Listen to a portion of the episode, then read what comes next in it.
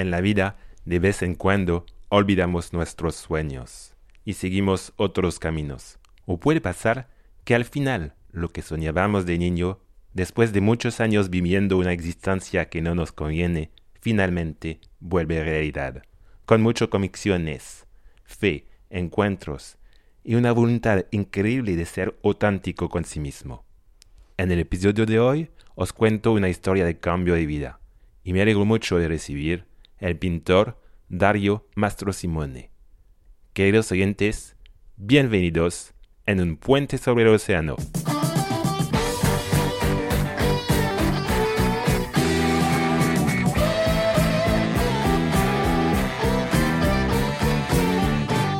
Hola Dario. Hola Jerome, ¿cómo estás? Un gusto estar hablando con vos. Bueno, todo bien, todo perfecto. ¿Y dónde te encuentras en Argentina? Yo vivo en San Martín de los Andes. San Martín de los Andes está al sur de la Argentina, en la Patagonia, muy cerca de la cordillera de los Andes. Es, un lugar muy lindo, mucha montaña, mucho bosque, mucho río y mucho lago. Muy lindo es el lugar este. Y de pequeño y hasta el final de tu secundaria, el dibujo y la pintura tenían una gran importancia en tu vida.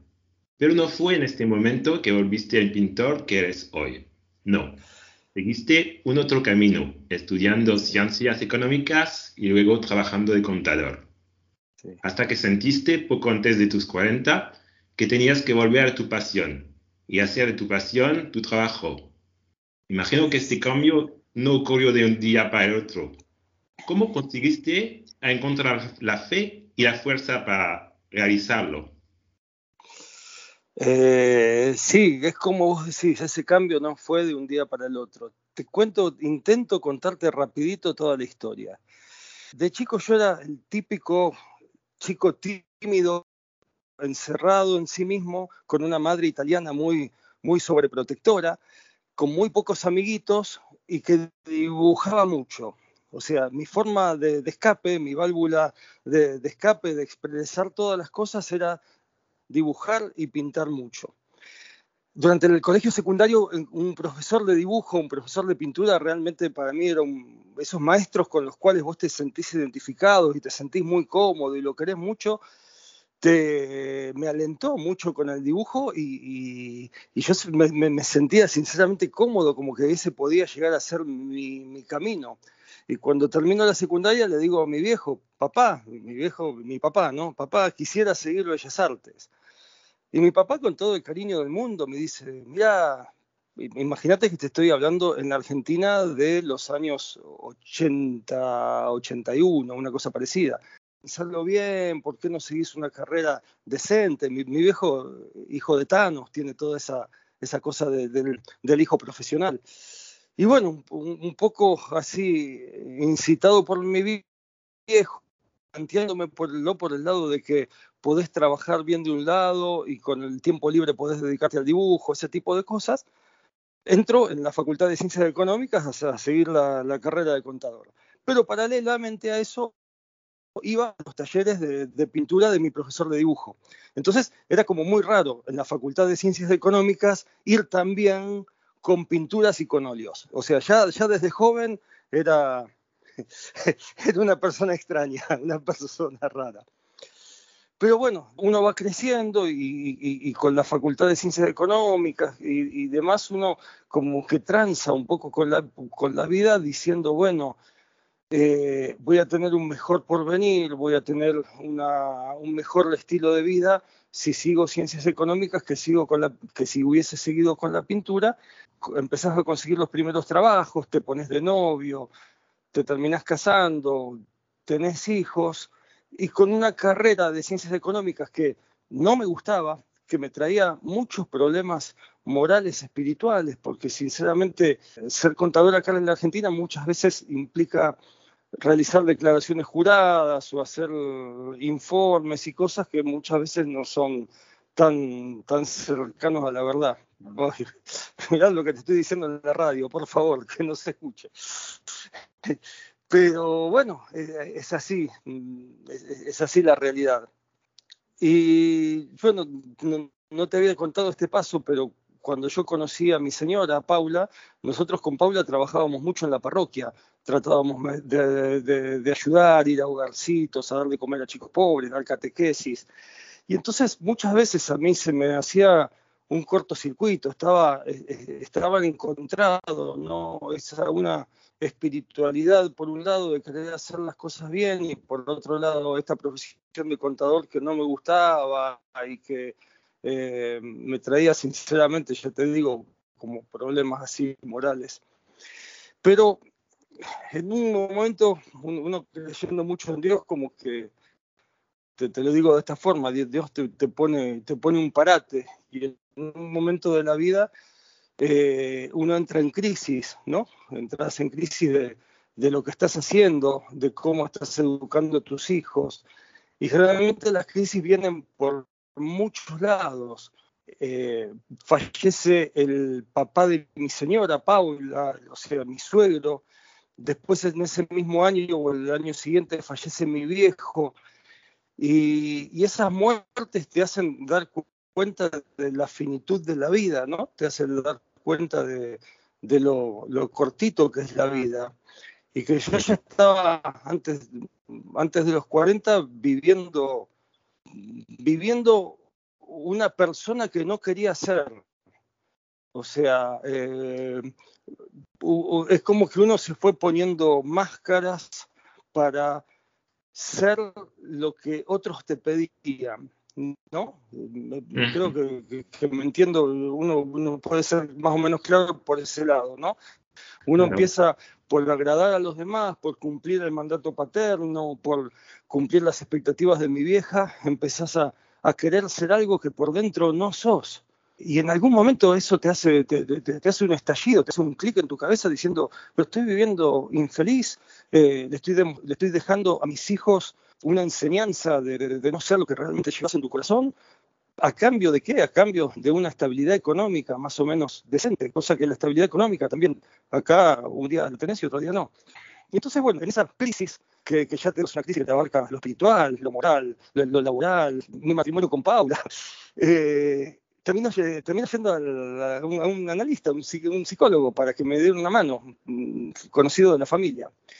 Y él lo primero que me dice fue, mira, vos estás en este momento de una crisis, estás como en una olla de presión, estás queriendo ser algo que no sos, presionado por todos lados, reencontrate con lo que vos soñabas de chiquito. Hacete tu espacio para volver a encontrarte con vos mismo, para volver a ser lo que te hacía feliz, lo que te daba tranquilidad. Y entonces ahí eh, vuelvo enseguida, lo primero que hago es volver a la pintura, volver a, dibujar, volver a pintar, vuelvo a talleres de pintura y vuelvo a expresarme por ese lado. Me reencuentro, ya te digo, con la pintura, con espacios de eh, exposición de arte y todo eso, siempre como, como estudiante. Y un buen día, eh, de vacaciones, conozco a, un pintor que es eh, rumano de nacimiento, pero que vive acá en la Argentina. Te, lo resumo mucho. estaba viviendo acá en San Martín de los Andes, que, que realmente me fascinaba su pintura. Sinceramente, para mí es el mejor colorista que tiene la Argentina en estos días. Y bueno, a través de su pintura doy con su dirección, primero con su hermano, después con la dirección de él, me pongo en contacto por, internet y lo termino conociendo en persona. Y es muy carismático. Y, el tipo también a la vez era una persona muy creyente. Si bien es eh, el evangélico y yo era muy católico, el tipo era muy creyente. Y en poco tiempo me di cuenta que estábamos hablando de arte, de, Dios, de la vida, entablamos una, relación bastante estrecha, muy, muy amigable. Este hombre se llama Georg Missiu. Y entonces, a raíz de esa amistad con él, empiezo a venir como contador, como estudiante de, de, pintura en mis ratos libres, empiezo a venir de vacaciones a San Martín de los Andes. Por las dudas, yo estaba viviendo en Buenos Aires, ya te digo, como contador, bien económicamente, pero mal espiritualmente. Cuando lo conozco a George, yo te digo, empezamos a charlar de la vida, de, de, todo, y obviamente surge todo este tema mío eh, espiritual de tener que trabajar de contador, pero tener el sueño de ser pintor y con todos los eh, problemas, o te digo, morales, espirituales de querer ser una cosa que no estás haciendo. O sea, esa incoherencia de eh, mi forma de ser, mi educación, mi moral quiere que yo sea una cosa, quiere ser pintor, quiere tener otra espiritualidad, quiere tener otra sensibilidad, pero de lunes a viernes me tenía que poner un traje e ir a, a, trabajar en las empresas como eh, luchando contra los contadores, contra los inspectores de la DGI. y mm, en una de esas charlas tranquilas, relajadas, eh, este, este hombre, Misiu, me dice, a ver, no, sé cómo explicártelo.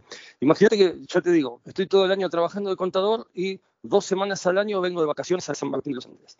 Con Misiu, eh, una de esas tardes te vas a pintar al bosque. Te pasas toda la tarde pintando en el bosque. Después de, pintar en el bosque, te vas al, atelier de este pintor y eh, en el atelier te, encontrás con sus hijos que estaban tocando música clásica, que estaban eh, amasando pan casero, haciendo tortas, una vida totalmente idílica, pero totalmente idílica. Después de, muchas charlas, de tomar el té, de comer algo, eh, Misiu me pone la mano en el hombro y me dice, Nacho, vos tenés que quemar las naves, vos tenés con qué, vos podrías vivir de la pintura si querés pero tendrías que tomar esa decisión de, hacer un cambio de vida. Con lo cual eso fue como un... Lo sabía, lo sabía desde, desde mucho tiempo, pero fue Michu que, que, que te lo, lo, hizo ver, que pudiste cambiar. Claro, Michu me, me dio la confianza de que, de que se podía vivir del arte. Eso que mis viejos en algún momento me dijeron, no, no podés vivir del arte, eh, tenés que dedicarte a, otra cosa para tener una vida. Yo estaba viendo que Misiu podía vivir del arte, eh, podía vivir y mantener a, todos sus hijos en una casa, en un estilo de vida totalmente diferente, totalmente diferente, pero se podía. Y un estilo de vida que a mí me atrapaba porque yo veía realmente una, una coherencia muy grande y una vida espiritual eh, auténtica, digamos. O sea, ante Dios él estaba siendo lo que él había soñado ser. Yo, uno considera como que Dios te, da dones y vos los, podés explotar o no, o los podés tapar y podés tratar de ser otra mm. cosa eh, que, Dios no quiere que fuera, ¿no? Y yo en ese momento estaba viviendo así, estaba haciendo una cosa que Dios no quería que fuera. Y yo en él vi, bueno, a mí Dios me había puesto estos dones de la pintura, de, un trabajo manual, de una sensibilidad para representar eh, el lugar donde vivo y yo eso lo estaba, lo estaba ocultando. No fue tan fácil.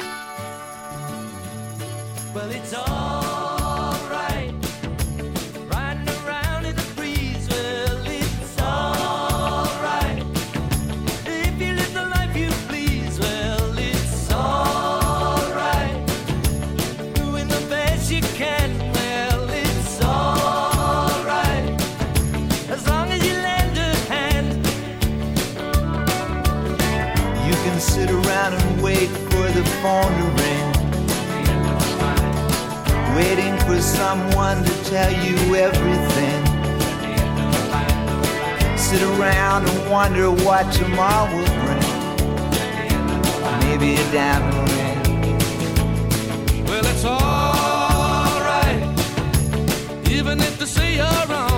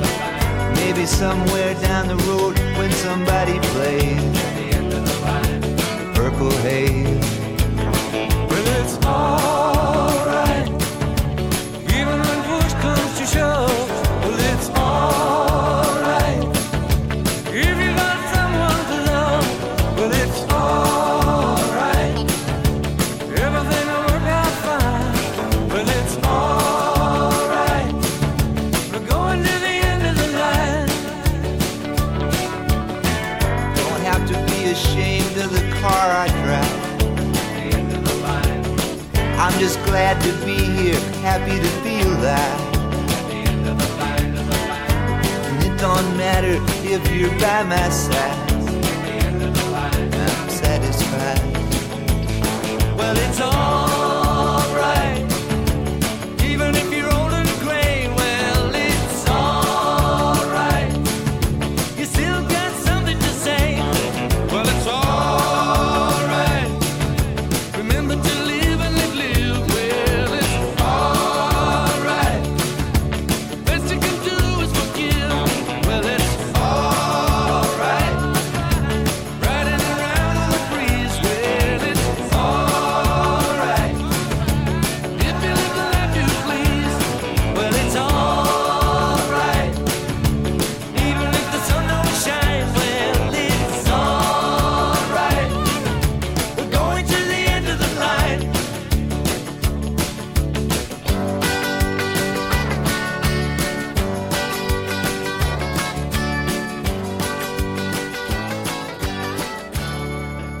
Siente cuando tomaste la decisión justo antes de irse de Buenos Aires para venir a vivir de verdad en San Martín de los Andes con tu familia? En este momento justamente de cuando estás quemando la- las naves, ¿qué sientes?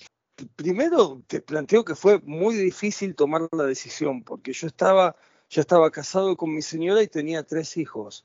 Y el planteo con ella era, ¿podremos vivir? Nosotros teníamos, ya te digo, un buen pasar económico, una seguridad de cobrar honorarios todos los meses y de repente hacer el cambio a, a ver si se venden los cuadros. Es, es una decisión muy fuerte, ¿no? Muy, muy, muy complicado de tomar. Pero con Paula, sinceramente, yo admiro la fe que me tuvo de que me apoyó. Me dijo, sí, Darío, tenemos fe de que vos vas a poder vivir del arte, sos bueno pintando, hagamos, hagámoslo, juguemos no. Y habíamos en principio tomado la decisión como diciendo, bueno, de aquí a dos años nos mudamos, vamos de a poco y qué sé yo, pero es como que fue eh, un, un flash, como, como que apenas tomamos la decisión, enseguida se vendió la, la casa donde vivíamos, dejé de, trabajar en el estudio contable, dejé a los clientes, E- era como que todo nos empujó a, dejar ese, ese estilo de vida en Buenos Aires y venir a vivirnos acá. Tengo montones de anécdotas chiquititas de los primeros días de estar acá en San Martín de los Andes y qué sé yo. Pero sinceramente la paz que yo sentí la primera noche que viví acá en San Martín de los Andes, eh, habiendo dejado de ser contador formalmente, el, hecho de, de decir para adentro, dejo de ser algo que nunca quise ser, dejo de ser algo que Dios no me había pedido eh, y empiezo a, a- vivir de nuevo, digamos, con un renacer, no te das una idea de la felicidad interior y la paz interior que uno siente cuando uno se alinea con algo, ¿no? Con el destino, con Dios. Yo, yo siempre tengo el nombre de Dios, pero poner el nombre que quiera, ¿no? Porque eh, soy muy abierto, ¿no? Al- al- digamos, verlo de esta forma, vivir lo que estás haciendo con la espiritualidad de la que vos estás convencido.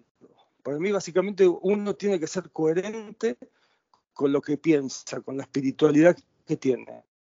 Llamarle Dios, llamarle Buda, llamarle lo que vos quieras llamarle, pero ser coherente, lo, lo que haces con lo, con lo que estás convencido. Y, y esa paz no, no, no, es el día de hoy que, que, que- que no volví a sentir una noche como esa.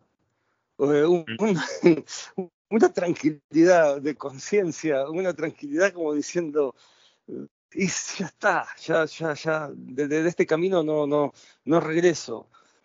Muy, muy, muy en paz, básicamente creo que la palabra es esa. Es- es- Estaba, estuve, sigo estando en paz con uno mismo. Me saqué Y- una mochila, un peso de encima grande. Claro. Eh, y ya te digo, en este, en este trayecto hubo un montón de, de viejos amigos que me decían, no, te volviste loco, ¿cómo, cómo vas a dejar el trabajo que tenés, cómo vas a dejar la vida en Buenos Aires, y otros tantos que me decían, sos lo más grande que hay, te estás animando a hacer el paso que yo nunca animé. Eh, estás haciendo, yo siempre soñé irme, salirme del sistema, la frase era esa, salirse del sistema, y no, no me animé. Y bueno, para, para alguna gente es admirable que me haya animado. Pero si lo pones a pensar un poco finalmente, debería ser lo más normal del mundo, ser coherente entre lo que haces todos los días y lo que pensás o lo que soñás o lo que esperás hacer. ¿Me entendés? Claro, claro, te entiendo perfectamente. Y bueno, es que no es fácil, pero me alegro que lo conseguiste. Y sé que no es fácil de describir la pintura en la radio, pero ¿cómo definirías tu estilo? Eh, mira, básicamente eh, es como que intento hacer un estilo post-impresionista o estilo impresionista. Es, yo trabajo en óleo con espátula, es una pintura bastante clásica, óleo con espátula. Em, y, lo que intento pintar generalmente es eh, el lugar donde vivo y, muchas veces eh, mismo a, mi familia. Yo acá ya te digo, es un lugar muy lindo, hay mucha montaña, mucho río, mucho caballo, mucho campo, y, entonces eso uno lo toma como excusa a, los caballos, al campo, el río, la montaña, para, para expresar cosas, ¿no? Entonces vos, la ves y es una pintura muy amable, bastante clásica, pero a la vez tiene esa cosa de, ser muy auténtica. Eh, mi intención es, es, un poco esa, ser, ser sincero. Y, esa segunda lectura de, bueno, eh, de representar la creación de Dios, ¿no? O sea, darle gracias a Dios de todo lo que uno vive, representándolo, recreando la creación. Ya te digo, eh, pintar pintura tipo impresionista, o sea, de fines del siglo XIX, hoy eh, es un poco estar a contrapelo del mundo. Pero, sin embargo, tiene algo que para mí es la, sensibilidad en el arte, que, bueno, que, atrae y, hace, ya te digo, 12, 13 años, 14 años que estoy viviendo de la pintura. Y vivir de la pintura en la Argentina no es nada fácil. y sin embargo, está, le doy gracias a Dios todos los días por eso.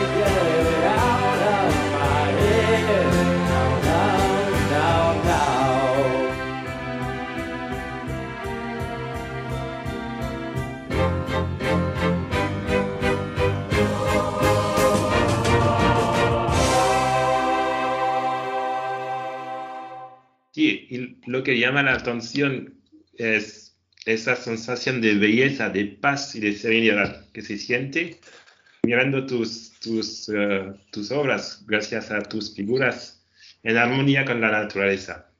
Y, y cuando dices que el entorno te das excusas para pintar lo que llevas dentro, es decir que el entorno que pintas, por tan espectacular que sea, es un poco como una ventana para compartir tu visión de tu mundo y tus valores también, ¿no?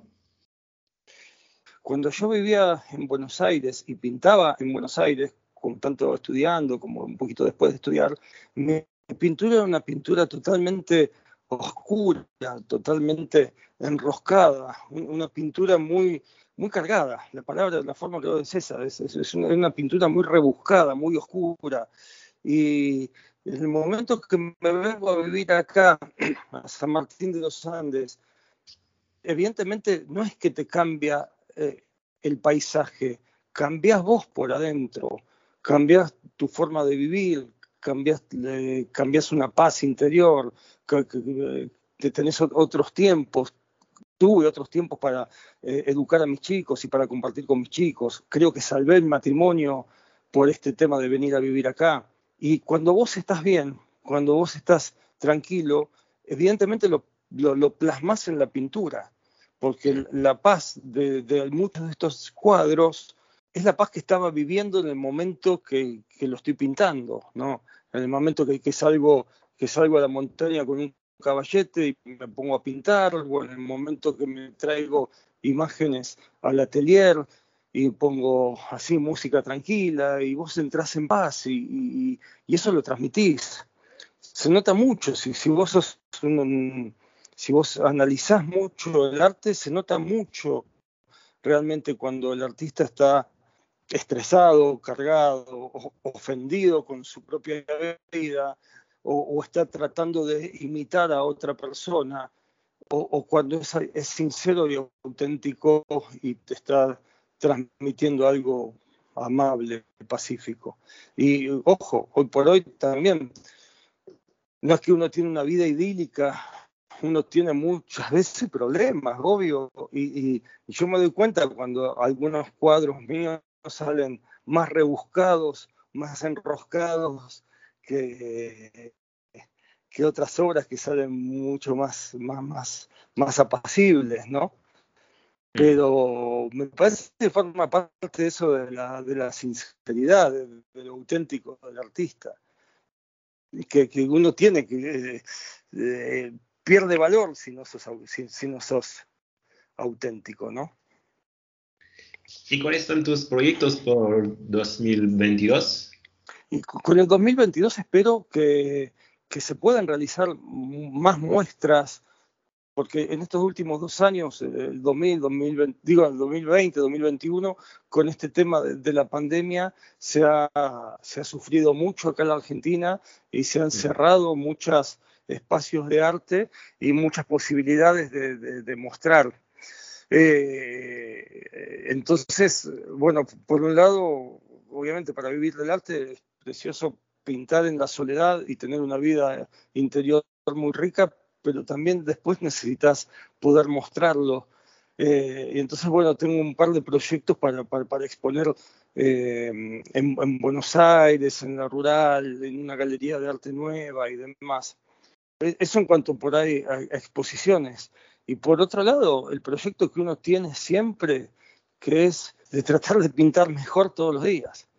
Tratar de buscarle la vuelta, tratar de descubrir situaciones nuevas, tratar de descubrir estilos y formas que te permiten expresarte mejor y, siempre en esa búsqueda de poder conectar de alguna forma a la obra con el espectador, ¿no? Y poder tratar de transmitirle cierta, como decían los antiguos, ¿no? Elevar el alma a través del arte, lograr que, alguien cierta un, poco de paz, un poco de tranquilidad cuando se encuentra con una obra que, que trata de transmitirte eso, ¿no? Ahora estoy, ya te digo, con toda esta temática siempre de recrear la naturaleza que, Dios nos da y también estoy volviendo a hacer cosas que, había hecho en algún momento de, arte sacro. Eh, a mí el arte sacro siempre me gustó y, qué sé yo, tanto para donar en, las iglesias, en algún colegio católico, uno vuelve a, hacer arte, arte sacro bien clásico. Eh, y sinceramente lo disfruto mucho. Ya te digo, es totalmente contrapelo del mundo, lo entiendo y soy re coherente. Digo, ser, ser re consciente soy de, que estoy, voy contra corriente. Pero bueno, es, es la forma de ser, de ser sincero, de ser auténtico. Y lamentablemente tenemos que concluir nuestra charla, pero antes de despedirnos, una última pregunta. Sí. Dime, ¿cuál es tu más grande sueño? Uf, sabes que se, te cruzan. Sinceramente, eh, uno tiene sueños contrapuestos. Porque por un, por un lado, a uno a, cualquier artista vos le preguntás cuál es su más grande sueño y seguramente en algún rincón de su corazón te lo diga o no, va a ser que sea reconocido o que por lo menos sea reconocido con su obra, en el sentido de que uno de los sueños que uno como, pintor tiene es que algún día alguien vea un cuadro y sin fijarse quién lo firmó, te diga, ah, ese cuadro lo pintó Mastro Simone, por el hecho eh, del estilo de la pintura, ¿no? O sea, que te identifiquen por cómo pintas. Ese, es, es, ese es uno de, de, los sueños que uno tiene, ¿no? Que en algún momento sea un poquitito conocido, destacarse un poquito y que te reconozcan por la pintura. Pero por otro lado, ese es un sueño muy egoísta, no, te lleva a nada. Eh, y, entonces, yo creo que el, mayor sueño, sinceramente, lo cumplo en la medida que puedo vivir de lo que amo hacer. Poder vivir de lo que amas hacer no tiene precio, te aseguro que no, no tiene precio. Y es un, es un, lo vivo como un sueño porque viví muchos años eh, de lo que no quería hacer, de lo que no me gustaba hacer. Entonces, muchas mañanas cuando me levanto con un cuadro en la cabeza, soñándolo, y vengo acá al atelier y lo puedo pintar tranquilo, eh, y, después viene alguien y te dice, che, qué buena obra, me transmite paz, me transmite, me gusta lo que estás haciendo, y, ya está, ya está, el sueño, ya, ya, se cumplió. De repente, laburar de algo que me gusta y que la gente me entienda por el idioma de la pintura, ya está, es un logro gigante. Me siento realizado. Bueno, muchas gracias Darío por tu participación en un puente sobre el océano y te deseo lo mejor. Muchísimas gracias a vos y realmente muchísimas gracias por esta, esta charla y esta posibilidad que uno se da para expresarse un poco y bueno, dar a conocer, era inimaginable que que alguien desde Francia me llame para, para preguntarme. Así que no, estoy infinitamente agradecido, John. No, fue, fue realmente un, placer de, de, hablar con vos. Te mando un abrazo. Otro, muchísimas gracias. Así se acabó el episodio de hoy. Hasta viernes, misma hora, mismo lugar.